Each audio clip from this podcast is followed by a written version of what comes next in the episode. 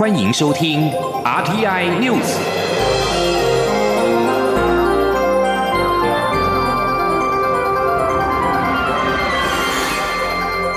听众朋友您好，欢迎收听这节央广主播台提供给您的 RTI News，我是张顺祥。行政院会今天十三号将讨论因应武汉肺炎冲击产业的纾困措施。包括了内需型的产业、农业以及航空跟观光业等等，其中包括将透过振兴抵用券等相关的措施来刺激消费。武汉肺炎疫情冲击到国内各项产业，行政院发言人古拉斯尤达卡十二号晚间表示，针对台湾各产业可能被武汉肺炎疫情而影响，今天行政院会拟通过各项纾困的措施。古拉斯表示，经济部就五大内需服务业，包括了餐饮、零售、会展、商圈、夜市以及传统市场进行了盘点。政府除了提供融资服务之外，也在疫情期间提供数位转型、环境优化以及人才培育等协助，让这些受到影响的店家可以蓄积能量，提升品质。Glass 说，疫情结束之后，将在资金面提供业者新增贷款的能量，在市场面透过大型的展销活动来吸引消费者，并且透过振兴抵用券等相关的措施来刺激消费。他说，振兴抵用券用法类似夜市券，细节将在今天十三号的院会通过之后会说明。此外，冲刺口罩的产能，经济部则是规划了六十台新的机器投入到生产，而在十二号也公布六十台机器的遴选分配的结果，一共是有十五家的厂商获选。经济部评估，在三月初，口罩的产能可以达到每天一千万片。陆委会十一号晚间宣布，符合未成年中国大陆亲人无能力照顾以及父母皆在台湾等条件的陆配子女，可以申请入境。不过，中央流行疫情指挥中心在十二号收回了成命，表示防疫的资源以国人为优先的前提之下，决定要撤销十一号陆委会公告的措施。维持不具有我国国籍的陆配子女，如果仍然是滞留在中港澳者，依旧是不同意入境。请央广记者肖兆平的报道。中央流行疫情指挥中心日前宣布，中港澳人士无法入境，但却因此出现有大陆籍配偶在台生活的子女出国后无法返台的情况。为此，陆委会以人道考量，于十一号在指挥中心宣布，只要符合未成年中国大陆亲人无能力照顾，以及父母皆在台湾等三原则，就能提出专案申请，且经审核通过后方可入境。不过，这项措施才刚宣布，指挥中心十二号就急喊卡。指挥中心指挥官、卫生福利部部长陈时中说：“好，就我们要撤回陆委会二月十一号公布所有相关陆配子女回台入境管制措施，我们要撤回哈。也就是说，目前陆配子女如果不具有我国国籍。”仍滞留在中港澳地区者，不同意入境。陈时中表示，清明节将至，应该会有另一波台商返台祭祖潮。如果宽松开放边境管制，恐怕会冲击台湾防疫体系。陈时中解释，要监控目前居家隔离、居家检疫的压力已经不小，且如果没有考量社区与医院的防疫量能，而放宽边境管制措施，恐怕会成为防疫破口。陈时中表示，考量既有的管管理医疗。检疫能量下，还是要秉持国人优先原则。他说：“当然，哈，相关的路配，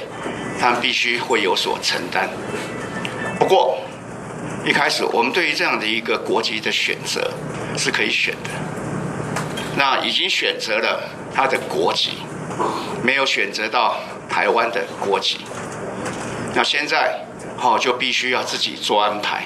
自己要做承担。陈时中强调，在考量当前、未来以及突发所需的防疫量能，因此商请陆委会撤销决定。中央广播电台记者肖兆平采访报道。对此，蔡英文总统也在脸书贴文表示，防疫工作不能够有闪失。当前中国武汉肺炎疫情蔓延，为了降低来自疫区的人员流动风险，指挥中心评估之后撤回这项方案，请大家放心。而陆委会十二号晚间也在脸书发文致歉，并称谢谢所有网友们给予的批评跟建议。泊靠在日本横滨港码头外进行防疫隔离的“钻石公主号”，因为有台湾人在船上而引起台湾关注。对此，外交部十二号表示，原定隔离期到十九号，但是日本方面正在研议是不是要全船筛检，而将会影响到台湾人返回台湾的时间。而在立法院长游锡坤呢，是接见了日本台湾商会联合总会时表示。钻石公主号上面有不少的台湾同胞，希望台商能够尽量协助，共同对抗严峻的疫情。请听郑玲的报道。俗称武汉肺炎的 COVID-19 疫情持续延烧，停泊在日本横滨港的钻石公主号邮轮十二号新增三十九人确认感染，累计已有一百七十四人确诊。立法院长游锡坤十二号下午接见日本台湾商会联合总会，游锡坤指出，钻石公主号上有许多台湾的旅客，希望台商若有能帮得上忙的地方，可以尽量帮忙协助照顾台湾同胞。在这边也要请各位我们。台商这个先进哈，就说如果能够帮上忙，里面有台湾的同胞啊，同胞看怎么样能够尽量帮照顾一下啊。如果说有困难的话，就说诶碰到他们有什么困难哦，那可以随时跟啊防疫中心陈世忠，或者说跟我们林志嘉秘书长没关系，我们就尽最大的努力啊来关心我们的台湾同胞。尤锡坤在会前受访时也提到，国际非常关心武汉肺炎疫情，全世界已经有二十六国出现疫情，包括世界卫生组织秘书长谭德赛已经改口，表示疫情很严重，不管是台湾、日本或其他国家，都应该互相支援、交换请资。他也说，希望 WHO 不要变成 CHO，只听中国的意见，因为这次谭德赛听中国的意见，所以到现在疫情越发难以收拾，前局可见。至于立法院接下来要如何面对防疫？尤锡坤表示，星期五朝野党团就要协商，各党团也都非常关心防疫问题，对防疫方面的要求，例如编列特别预算或制定特别条例，相信在朝野协商时会透露一些意见。他主持朝野协商时，会尽量整合大家意见，凝聚共识。央广记者郑玲采访报道。全国各级学校受到武汉肺炎疫情延后开学，导致下个学期将会延到七月的中旬才会结业。大学入学考试中心决议，将今年大学指定科目考试的举行日期从七月一号到三号延到七月三号到五号，以利各高中职考场的调度，减少干扰学生。记者陈国维的报道：俗称武汉肺炎的 COVID-19 疫情严峻，台湾高中职以下学校都延后两周至二月二十五号开学，因此下学期将上课到七月十四号，七月十五号起才放暑假。教育部长潘文忠表示，各项升学考试原本规划日程不变，但基于许多高中将作为大学指考考场，到时候人为学期上课期间在考场安排上恐有困难，因此大考中心十二号邀集大学招联会、教育部各大学以及高中考分区市场承办学校代表共同研商，最终决议将原本在七月一号到三号周三到周五举行的日期延后到七月三号到五号周五到周日举行。潘文中说，如此将让受影响的上课日从三天减为一天，各考场高中就能适时调整课程或举办活动。也就是说，学校只有一天的这个作息啊，需要做一个微调。我想大考中心、招联会还有呃相关的这些呃来作为考场的高中啊，他们也评估，如果以这样方式对学校的作息干扰最少。潘文中强调，虽然考试延后两天举行，但后续的登记分发等时程将不受影响。中央广播电台记者陈国伟台北采访报道。行政院主计总处公布今年最新的经济成长率预测是百分之二点三七，较上次预测百分之二点七二下修零点三五个百分点。主计总处分析，中国爆发武汉肺炎的疫情，高度不确定性是将影响到生产、消费以及交易的力道。不过，主计长朱泽明则认为。若依照上一次 SARS 的疫情对经济的冲击大概是零点五七个百分点来看的话，这一次的冲击应该不会超过零点五个百分点。请听记者杨文军的采访报道。主机总处十二号公布今年最新经济成长率预测为百分之二点三七，较上次预测数百分之二点七二下修零点三五个百分点。各季预测依序为百分之一点八、百分之二点五、百分之二点七五及百分之二点四。其中第一季百分之一点八是较上次预测百分之三点零二大幅下修一点二二个百分点，是二零一六年第三季来的低点。主计长朱泽明分析，近来爆发武汉肺炎疫情，中国大陆采取封城及延后开工等措施，各国也实施多项禁令，高度不确定性是将影响生产、消费及交易力道，因此出口、民间消费跟固定投资都下修。朱泽明指出，若是没有爆发武汉肺炎疫情，这次本来要上修台湾今年经济成长率，但武汉肺炎疫情蔓延，对经济冲击难免。根据台经院针对二零零三年 SARS 对经济影响约零点五七个百分点来看，这次疫情对经济的冲击应该不超过零点五个百分点，约落在零点三五到零点五个百分点之间。他说：“那目前的冲击啊，没有那么。”高了，没有那么高了，是吧？我我们认为没那么高，所以我们应该是不会高于，我在我们认为认为不会高于零点五了，不会对对 G P G D P 的冲击不会高于零点五，因为上次比现在严重啊，都是只有零点五七，我们预计不会高于零点五了。朱泽明也提到，尽管相关数据都下修，但未来随着疫情获得控制，供应链生产活动恢复正常，出口动能可望回升。民间消费方面，电子商务及外送平台蓬勃发展，金融市场也稳定，显示国内经济基本面佳，整体影响可望低于 SARS 时期。中央广播电台记者杨文君台北采访报道。全国商业总会理事长赖正义十二号则表示，疫情对消费动能的影响已经显现。不过，他认为台湾的疫情守得好，消费动能应该可以在二月底开始回温，而且三月、四月会出现反弹。他并且预估，今年首季经济成长率势必会受到冲击，全年将会下修大概零点三个百分点，应该可以守在百分之二点二到百分之二点三之间。世界行动通讯大会组织成员十二号表示，原定二四到二七号在西班牙举办的世界行动通讯大会，因为业界重量级的大厂忧心俗称武汉肺炎的二零一九冠状病毒疾病，纷纷宣布不参加之后，这次的年度盛会已经取消。而在中国，为了避免人群的聚集，当局开始推广在家办公政策。不止学校、企业、政府部门以及医疗机构响应，就连博物馆跟动物园都跟进。标普全球评级就说，这波疫情预料将会为中国线上经济带来进一步长期结构性的转变。疫情延烧，日本也出现了口罩荒。日本政府发言人菅义伟十二号表示，已经请厂商赶工生产，预估每周可以供应超过一亿片的口罩。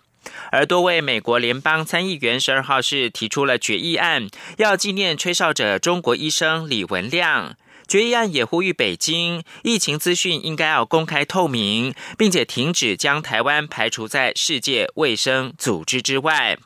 尽管俗称武汉肺炎的二零一九新型冠状病毒疾病新确诊的病例下降，但世卫组织谨慎的表示，现在说疫情已经达到高峰，或者是何时结束，都还嫌太早了。这里是中央广播电台。大家好，我是长庚医院林卓远医师。有民众担心会受到无症状感染者的传染，其实无症状感染者最有可能是确定感染者的接触者，或者是有中港澳相关旅游史的人，而这些人都必须被追踪管理，要做居家隔离，是不可以外出爬爬照的。在外接触到无症状感染者的机会很低，不用过于紧张。有政府，请安心。资讯由机关。专属提供。是阳光，翅膀打开了世界之窗；是阳光，翅膀环绕着地球飞翔。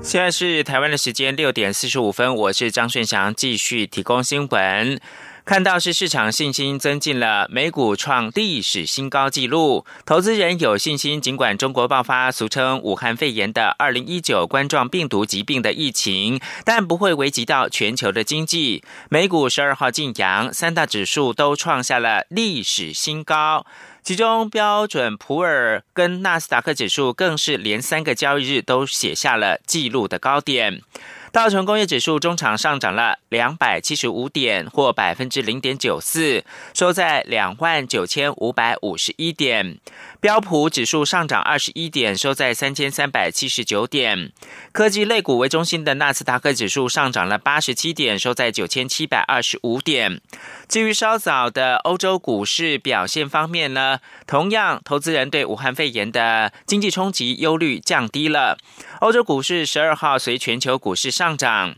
伦敦金融时报白种股价指数上涨了零点四七，收在七千五百三十四点。法兰克福 DAX 三十指数上涨百分之零点八九，收在一万三千七百四十九点。巴黎 CAC 四十指数上涨了百分之零点八三，收在六千一百零四点。继续把新闻焦点回到台湾的政治。国民党举办党主席的补选政见说明会，两位候选人，也就是郝龙斌跟江启臣，都主张国民党应该透过讨论跟辩论，凝聚新的两岸共识。江启臣认为呢，坚持民主自由是底线，这是为了让下一代有选择的权利。郝龙斌则说，党内部分同志随绿起舞，竟要抛弃中国国民党的招牌，令人心寒。捍卫中华民国是国民党的天职。央广记者刘品希的报道。国民党十二号下午在党中央举行党主席补选政见说明会，候选人郝龙斌与江启臣的发言都聚焦在争取青年认同以及调整党的两岸论述。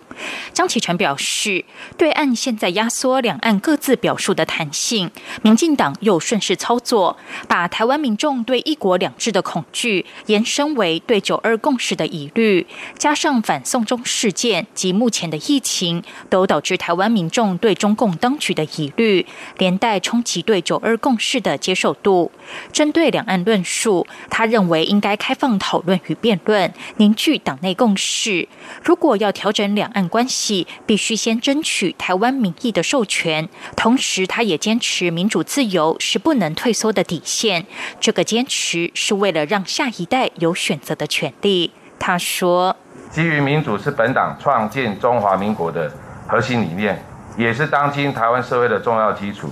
我主张应该尊重台湾的民主，所以未来两岸关系的任何调整，需争取台湾民意的授权，不是任何人可以片面来决定。郝龙斌则说：“中国共产党要消灭中华民国，民进党也要消灭中华民国。现在党内部分同志竟然也要抛弃中国国民党的招牌，对自己的党没有信心，随律起舞，裂解团结，把战士当祭品。这样的作为不仅让人灰心，更令人寒心。他认为选战可以输，但党魂与党格绝对不能输。捍卫中华民国是中国国民党的天职。”守护台湾更是国民党的使命。他并郑重宣誓，自己如果当选党主席，在两岸政策上绝不容许只考虑个人利益而牺牲台湾利益的政治买办出现。他也认为，国民党现在身为在野党，不必急于提出新的两岸论述，可以透过讨论与辩论凝聚新共识。他说：“所以现在国民党在九二共识跟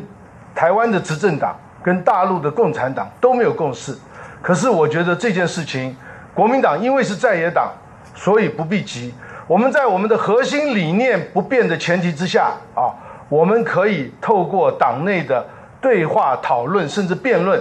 我们可以重新再凝聚新共识。”此外，对于外界不断喊出国民党要世代交替，郝龙斌说，不考虑人才培养与经验融合的世代交替，根本是假议题，也是政治斗争的工具。能否胜任党务与政务的重点在于能力、态度与经验。江启臣则说，国民党面临的不是世代交替，而是人才断层，希望能够透过党内改造，让更多年轻世代认同国民党。央广记者刘聘熙在台北的采访报道。国民党将在三月七号举行党主席的补选投票，而国民党的前主席洪秀柱十二号表示，目前应该全力的防疫，考量外界的观感，呼吁暂缓党主席的补选。对此，党主席的候选人郝龙斌阵营跟江启臣都表示尊重党中央的规划跟决定。党中央则是表示，党主席补选跟防疫工作不相冲突，选举的程序仍然是按照时程。如期来进行。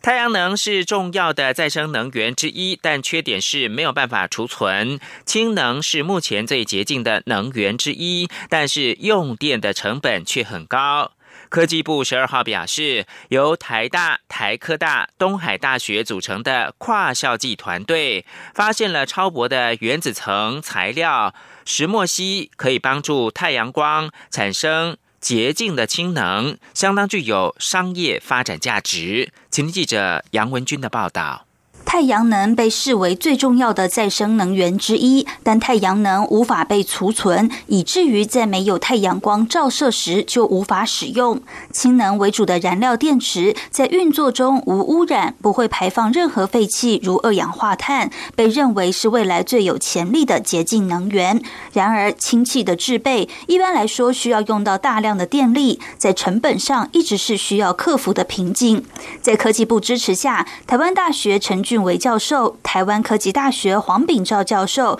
与东海大学王迪燕教授组成跨校际的新世代能源研究团队，研发出以超薄的原子层材料石墨烯与细基材料结合的新型光电化学制氢技术。特殊结构大幅降低了细的反射率，增加太阳光吸收效率高达百分之二十，因此增加产氢的效能。陈俊维说。啊，因为石石墨烯虽然只有原一层原子厚啊，一层原子厚，说它大概是头发直径的十万分之一，虽然很薄，